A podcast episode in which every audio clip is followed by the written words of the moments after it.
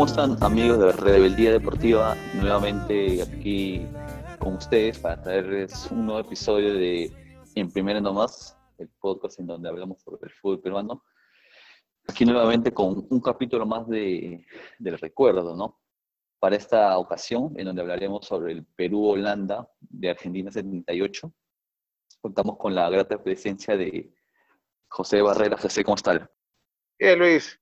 Nuevamente para hablar de este partido que ya mencionaste, el Perú-Holanda, el Mundial de Argentina 1978, que felizmente y una vez más lo tuvimos, tuvimos el agrado de verlo a través de, de Latina, ¿no? De canal de señal abierta y, y poder ver un partido completo, cómo fue este partido. Bueno, los que no pudimos verlo en directo, en tu caso no habías nacido, en mi caso yo tenía dos años, lo pudimos disfrutar y poder comentar esta vez algunas incidencias del partido, ¿no? Exacto, ¿no? Nuevamente recalcar el, a ver, la labor de Latina para la, transmisión, en verdad es un, creo que no voy a cansar de decir, es un regalo para todos los hinchas del fútbol poder ver estos partidos a color, en HD. Y sin duda, ¿no? Quiero adelantar un comentario. En este partido ante Holanda, creo yo, sin temor a equivocarme, no sé qué piensas tú, José, fue el, el partido que nos tocó jugar con la selección, el partido con la selección más importante, con una selección más importante que nos tocó jugar. Después, creo yo, del, del, Perú-Brasil, del 70, creo que no jugamos con una selección con tanto nombre, una selección tan importante como, como fue Holanda. Cabe, cabe señalar que Holanda había sido subcampeón de, del mundial anterior, ¿no? Claro, claro, sí, coincido plenamente contigo aparte de eso, que Holanda tenía grandes jugadores. Estaba Neske, Cruyff no jugó esta oportunidad, pero la verdad que unos, un equipazo tenía ya bien armadito. Bueno, se conocía ya desde el Mundial anterior como la Granja Mecánica, ¿no? Y mantenía esa base de jugadores. Un equipazo, ¿no? ¿Cómo jugaban? Era, una, era una máquina ese equipo. Ahora, como dijiste también, después de Brasil era la segunda selección más importante que Perú está enfrentando, ¿no? Ya con un equipo ya armadito, venía del Mundial 74, quería campeonar este Mundial como no salió el, en Alemania. Y bueno, le tocó enfrentar a una selección peruana también con grandes jugadores, ¿no? Exacto. Y Perú ha jugado a lo largo de la historia, a ver, en todos los mundiales con las, con las selecciones que a la postre terminaron siendo campeones. Y como decías, José, esa selección de Holanda era un equipazo, tenía unos jugadores impresionantes, estaba Neskens, que jugaba por aquel entonces en el Barcelona, estaba el delantero eh, que jugaba en el Anderlecht, estaba plagado de estrellas, pero había uno, y probablemente la principal, que estuvo ausente en ese mundial, y que había sido figura estelar en el mundial anterior, y había deslumbrado al mundo entero, que era Johan Cruyff por la ausencia de Johan Cruyff se tejieron muchas especulaciones, desde que fue una protesta por la dictadura de Videla en Argentina hasta que fue amenazado. Se tejieron muchas, eh, muchas especulaciones, muchas, incluso diría yo, muchas leyendas, pero antes de, que fallezca en 2008 dio una entrevista donde dijo que decidió dar un paso al costado porque en verdad sí fue amenazado lo secuestraron en su casa y lo apuntaron con un arma, a él y a su familia, a su esposa y a sus hijos. Por esa razón, él declina, renuncia a su selección y Holanda va a ese mundial sin su principal estrella, sin Johan Cruyff. Sí, pues una, una lástima todo lo que los acontecimientos que, que sucedieron ¿no? en, aquella, aquel mundial, ¿no? cosas en algunos casos confirmados, en otros, en otros no, muchas especulaciones, hay una dictadura, como menciona bien Lela, bueno, se, dice, se dijo muchas cosas, ¿no? La verdad, si es cierto, no la, no la sabemos. Pero bueno, hablemos del partido, Luis. ¿Qué, ¿Qué, te pareció el encuentro? ¿Cómo te, ¿Cómo lo viste? ¿Cómo viste el seleccionado nacional, al holandés específicamente, no? Bueno, este partido Perú lo arranca con un once de sueño, un equipazo, para decir, pero al frente teníamos a un equipo de categoría. Creo que Holanda dejó en claro su condición de favorita. No sé cómo tú lo viste, José. Mira, empecemos que el arco Quiroga estaba, entre comillas, agrandado, ¿no? Por la, buena performance que tuvo ante Escocia. aparte de eso, estaba en su, tierra de nacimiento. Mencionas, estaba, la defensa que teníamos también era muy buena, la volante la que se estaba repitiendo en partidos anteriores. Adelante teníamos a, a, a Oblitas que, siempre desbordaba, ¿no? Delantero muy veloz. Cuillas, Velázquez, Cueto, Manso, Duarte, está el panadero Díaz, estaba Muñante, ¿no? Tenemos un equipo ahí. Exactamente, sí. Y bueno, Holanda tenía un juego muy vistoso, pero como te decía, Perú respondía de, tanto en tanto con mucho toque, mucha sucesión. Pero creo que la presencia de Velázquez le da una presencia física importante y le permitía ir de tú a tú con, el biotipo europeo. No sé cómo lo viste. Sí, igual, igual fue. Velázquez mantenía mucho o generaba mucho respeto al medio campo, ¿no? Es el único jugador con un biotipo, al menos que yo vi en ese, en ese mundial, un biotipo muy parecido a los holandeses, fuerte, altos, imponía respeto, pero le decían el patrón, ¿no? Quitaba pelota como y, y, se notaba, se notaba cuando él iba, iba a cada jugada, ¿no? Al igual que los demás, los demás también ponían piernas fuertes y no dejaba que nadie le quitara el balón. Sí, creo que en ese primer tiempo la figura de, de nuestra selección fue Quiroga, nuevamente, porque supo contener los embates eh, todo su tiempo, esa velocidad y esa, a ver, la voz que tenía para jugar rápido con, su, con, su, con, su, con sus atacantes. Tenía esa, sacaba muy rápido, era muy, muy, muy veloz para eso. Sí, aparte de eso, ¿cuántas pelotas ha sacado? Había unos tiros libres, un tiro libre creo que fue la mano izquierda de él, y la pudo contener, la desligó el córner, había unos centros elevados que si bien es cierto salía a veces, en una jugada lo vi que no, no, no salió muy bien, pero, pero el toque inmediatamente se repuso, y, y, otra vez este, bajo los tres palos estuvo impecable en ese primer tiempo, ¿no? sí, mucha, mucha personalidad de, del buen Ramón Quiroga, ¿no? Cabe señalar que ese partido se jugó en un invierno austral que se vivía en, esa región argentina y que por ahí tampoco nos, por así decirlo, nos favorecía porque era un clima al que no estábamos habituados, cosa que los europeos sí. Pero aún así, Perú se, se dio, por así decirlo, maña para equiparar en el juego, ¿no? Y no quedarse atrás. Creo que las asociaciones de, de Cueto, de Cubillas, ¿no? de nuevo, ¿no? Había mucho, muchas jugadas en que tanto Muñante como, como el mismo Aulitas, pese a ser punteros, que entraban al medio para, para triangular. Sí, pues si ahora yendo al segundo tiempo, Luis, yo veía que los embates igual seguían por la parte del combinado de Holanda. Y Quiroga una vez más estaba debajo de los espaldas, ¿no? Había una jugada que yo veo que una vuelta, creo que Nesken, yo, yo la verdad que vi el gol, ¿ah? en cambio Quiroga dio un pasito más a su izquierda y la supo contener y la atajó, o sea, esa pelota era tiro gol, pero, pero fue espectacular esa tajada, cosas que quizás en la actualidad esa pelota entraba, por la forma como se dio, no sé si la llegaste a, no sé si recuerdas esa jugada. Sí, sí, exactamente, justamente eh, nuevamente resaltar la, la actuación de, de Ramón Quiroga, ¿no? Un arquero un arquero adelantado a su tiempo en ese momento, ¿no? Con toda esa escuela argentina, ¿no? De Fillol, de, de Gatti, ¿no? Un arquero impresionante. Sí, eh, aparte de eso, Luis, no sé si te acuerdas de esa jugada cuando Nesken sale, cae al piso lesionado, una jugada creo que de... sí, lo carga. Parte y Quiroga lo saca cargado, pues, ¿no? Exactamente, sí. Exactamente que lo que habla de estar metido en el partido, ¿no? Era un arquero muy, muy, muy vivo, por así decirlo, como lo decíamos aquí en el Perú, ¿no? Muy rápido, muy despierto.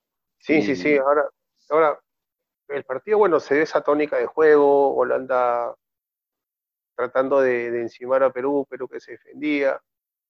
¿Qué te parece, Luis, si vamos al análisis ya más desmenuzado, como tú mencionas bien, sobre las categorías de este partido? Sí, perfecto, porque si bien en este partido se puede decir que pasó poco porque el partido terminó 0 a 0, bien lo sabemos, pero quiero rescatar la actitud de Perú para enfrentar a un super equipo, ¿no? Yo quiero hacer un paralelo. Este, este mundial, los rivales que enfrentamos en primera fase, se parecen mucho a los que enfrentamos en, en el último mundial, ¿no? Escocia lo puedo ver muy parecido a Dinamarca. Holanda, Francia y bueno, el, último rival era un, rival más, más accesible, ¿no? Y la inteligencia que tuvo Perú para enfrentar a Holanda es digna de destacar. O sea, ¿se imaginan si Perú, las, comparaciones son odiosas, ¿no? Pero si Perú se hubiese plantado así, con esa personalidad ante Francia, y hubiese sacado un empate, a, ese nivel estábamos. Enfrentábamos a, las, a la subcampeona del mundo y le jugamos y le hicimos un partido y competimos. ¿Cuál te pareció, Luis, el cambio acertado que hubo en este partido? Sotil siempre generaba esa, a ver, le daba esa frescura en el ataque. Sotil tenía eso. Siempre generaba, ese, impacto en los jugadores porque era un socio más. O sea, no era un, simple atacante más, sino que era un socio más en el, en el andamiaje, en el esquema futbolístico de Perú, del medio campo hacia adelante. Sí, sí, sí, buen cambio hizo. Los Sotil, la verdad que siempre ponía, imponía, generaba miedo en el equipo contrario, ¿no? Era muy habilidoso. Bueno, bueno, eh, no se movió más el marcador, pero, sin embargo su, cambio generó mucho, mucha incertidumbre en el, en el conjunto holandés. El comentario obvio del relato, Luis, ¿qué te pareció? Puede sonar que eso del comentario es un poco mala leche, y no es así, no, de nuestra parte no es así dato que sirvió, mencionó que Germán Leguía, este, que está en el banco en ese, en, ese mundial, va a ese mundial, pero va como central. Como bien saben, Leguía fue pues un jugador muy talentoso, jugaba en universitario, antes jugó en municipal, fue un mediocampista muy talentoso, una luz para el fútbol peruano, muy bueno. Pero en ese mundial y en ese entonces aún jugaba de central. Y quiero resaltar ese comentario de los amigos de Latina, que fue, creo, muy preciso. Sí, sí, sí, buen aporte hicieron. Por más que no me guste la forma como relatan. Pero, no, no, pero ya creo que lo comenté en otro partido, este, Luis, no me gusta la forma tan evidente que mencionan algunas cosas y la figura del partido, vamos a coincidir ahí los dos, ¿no? sí, creo que nuevamente a Ramón Quiroga, porque aparte de su actuación, creo que su personalidad, su actitud, o sea, con su actitud y con su personalidad lideraba desde el arco. Era un líder más y era un líder positivo. Y los equipos son así, o sea, arrancan de dar confianza, el central, los laterales, los mediocampistas, toman otra actitud en el campo. Y más ante un equipo tan, tan grande y tan, tan imponente como era como en Holanda, ¿no? Me quedo yo con, con la figura de, Ramón Quiroga, definitivamente. Exacto. ¿Y el jugador que traerías al presente, cuál, cuál sería de los... Hablemos de, los peruanos, ¿no? Me gustó del 10 Muñantes. Es más, luego del partido vi un resumen y lo vi con una narración mexicana. justamente los mexicanos conocían muy bien a, a Muñante, le decían la cobra y resaltaron la velocidad y el juego que tenía. Y creo que, nuevamente, esta selección combinaba velocidad, precisión e inteligencia en juego. Sí, mira, yo lo traería a Quiroga. Quiroga lo traería. Bueno. Sí, sí, sí. Enseñarle a todos los arqueros cómo se debe, tapar. Lo sientas claro, lo sientas a Galese y le dices, mira, Galese.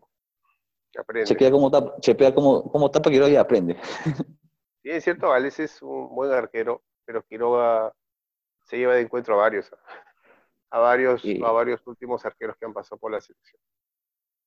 ¿Sabes lo que siempre, ahora que mencionas a Galese, a ver, Galese ha tenido actuaciones monumentales con Perú, nos ha dado muchas alegrías, pero algo que creo le falta a Galese y le sobra a Quiroga entro de nuevo en el terreno de las comparaciones, que muchas veces pueden ser odiosas, pero bueno, hay que hacerlas, ¿no? Porque me parece que son importantes y son muy ricas a la hora de, de poder hacer un comentario. Yo creo que a Alessia le falta ese toque de personalidad. Yo recuerdo mucho, hoy que se cumple justamente un año de que Perú jugó la final de, de la Copa de Brasil, la Copa América de Brasil. Recuerdo justamente el partido, el partido en donde nos, nos fue feo ante Brasil. Y Alessia se equivoca. No sé si te acuerdas, el 5 a 0. Claro, uno. Yeah. 5 a 0, ¿no? Es 5 a 0, sí. En ese partido Galese se equivoca feo y Galese, luego del error, tiene una, una actitud que es mirar hacia abajo. Sabiendo de su error, tiene esa actitud de mirar hacia abajo y no de derrumbarse, pero como que faltándole ese, ese, esa rebeldía, ¿no? En ese momento, como diciendo, asumir el error Ah, es una, es una impresión. No sé si de repente me estoy equivocando, de repente es parte de su personalidad, de su forma de ser, pero yo me imagino a Quiroga en ese momento, si hubiese cometido ese error, creo que hubiese transmitido otra, otra, otra cosa. Y eso es muy, muy importante en un arquero, creo yo, lo que transmites a tu equipo. Yo recuerdo que en ese partido Galese, con las manos en la cintura y mirando hacia abajo, y, y fue Cueva y fue Guerrero a alentarlo, ¿no? Yo creo que tienes razón, ¿no? Creo que ahí Quiroga puede dar bastantes clases de, lo que es personalidad, ¿no? plantarse plantarse como autoridad en, bajo los palos. Eso es cierto. Pero tenemos lo que tenemos ahorita. ¿Cuál fue el, momento rebelde del partido, Luis? Mira, me voy a quedar también con esta jugada en la que, en la que justamente en la que mencionabas en que va Quiroga y lo levanta al jugador holandés, a Neskens. Sí, Fue a Neskens, ¿no? Y esa jugada que dice, ¿sabes qué? Yo quiero ganar. ¿Sabes qué? Párate. Yo te, si es posible, yo te llevo, yo te cargo y te llevo, y sigamos jugando porque yo te quiero ganar. Tú serás Holanda, serás un campeón, pero yo te quiero ganar y te puedo ganar. Eso es lo que le dijo, para, a mi modo de ver Quiroga, a los holandeses, a sus compañeros y al mundo. ¿no? ¿Sabes qué? Tú serás muy estrella, jugador del Barcelona, subcampeón, parte de la, de la naranja mecánica, la, selección que revoluciona el fútbol mundial, pero yo te quiero ganar. Ven acá, compadre. Ven afuera. Creo que ese para mí es el momento rebelde del partido. Sí, coincido plenamente contigo. ¿eh? lo sacó, le, lo oxigenó y lo levantó como si fuera su hijo y lo llevó afuera del campo. Exactamente, ¿no? O sea, cuando veía eso en, en, en, las imágenes de Latina, recordado que, bueno, hace poco tú tuviste el, gusto de entrevistar al Cuto y se me vino a la mente el, a ver, el momento en que Alex Rossi, bueno, es distinto, ¿no? Pero en que Alex Rossi va y lo carga al Cuto y lo saca. Esa, se me vino a la mente eso, cuando Rossi va y lo chapa al Cuto, que Cuto quería comérselo vivo al, al Areto Tejada. y viene Rossi, ¿sabes qué, compadre? Estamos ganando, no nos friegues. Y lo saca esa, esas ganas, ¿no? esa, rebeldía. Y es un buen mensaje, creo yo. Y, y, creo que está, es preciso mencionarlo. Quiroga tuvo un altercado con ese mismo jugador años después, en un partido de preparación para el Mundial, en donde se agarraron a golpes, no sé si recuerdas. Perú Cosmos, claro. Exactamente, Perú Cosmos. Justamente con el mismo jugador al que lo carga y los lleva y lo saca, con él eh, en Estados Unidos se, agarran a golpes. Lo mencionaron en la transmisión. ¿no? Las cosas del fútbol. Sí me, acuerdo de eso. Y cosas que después los holandeses también no se tragaron eso de que esa goleada Argentina, pues, ¿no? Y, siempre es que piensa que, que Quiroga se echó, que el equipo peruano cobró. Pero nunca nadie lo va a saber, ¿no? Así que eso quedará ahí nomás. Sí, esos son parte de los códigos del fútbol, ¿no? como tú lo dices, no solamente los protagonistas, muchos de ellos ya, por lo menos, por ejemplo, el, el, técnico de la selección ya no está con nosotros, ¿no? Ya está en el cielo, ¿no? Con Marco Calderón, pero muchos de los protagonistas guardan, guardan con, diría yo, hasta con, con recelo lo que pasó esa vez. Es como un tema tabú para ellos, ¿no? Cada vez que le preguntan sobre eso, ¿qué pasó con el, en el partido contra Argentina, ¿no? Y es respetable, creo yo porque son cosas que pasan en la intimidad de un equipo y se deben quedar ahí. Sí, exacto. Parte de los códigos del fútbol, ¿no? Exacto, exacto. Bueno, somos ya la historia se encargará de resolver quizás más adelante qué pasó realmente en ese partido, ¿no? De, de Perú-Argentina, ¿no? Y, bueno, ya nos quedará la duda. De verdad, hasta que, hasta que un, protagonista, un protagonista se anime a, a contar qué fue realmente lo que pasó, siempre vamos a estar con la duda, ¿no? Se han tejido muchas especulaciones.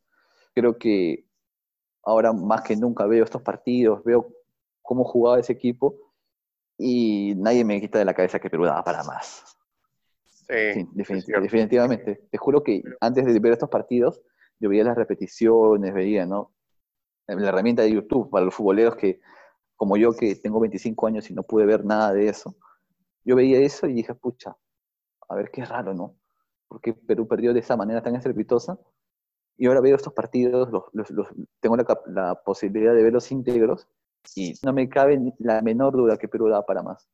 Porque teníamos un equipazo y teníamos un gran juego.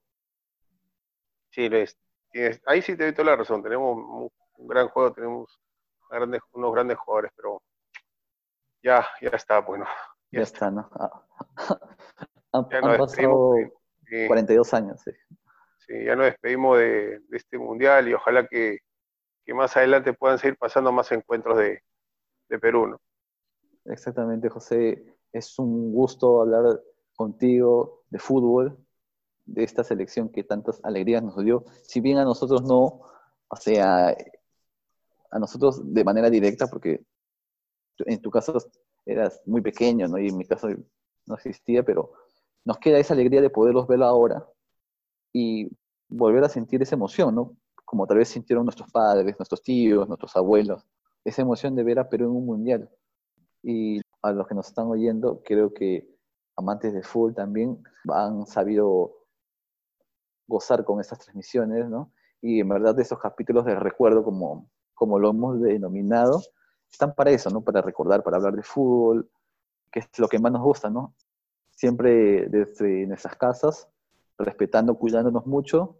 José, espero que te encuentres bien, tú y tu familia, y va a ser hasta la próxima oportunidad.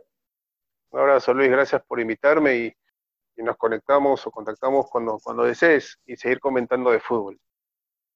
Perfecto, José. Y en verdad, a todos igual, de igual modo, cuídense mucho, que tenemos que volver a reencontrarnos en las canchas muy pronto, para ver y para hablar sobre lo que más nos gusta sobre el fútbol. Hasta luego, amigos. Cuídense mucho. Un abrazo.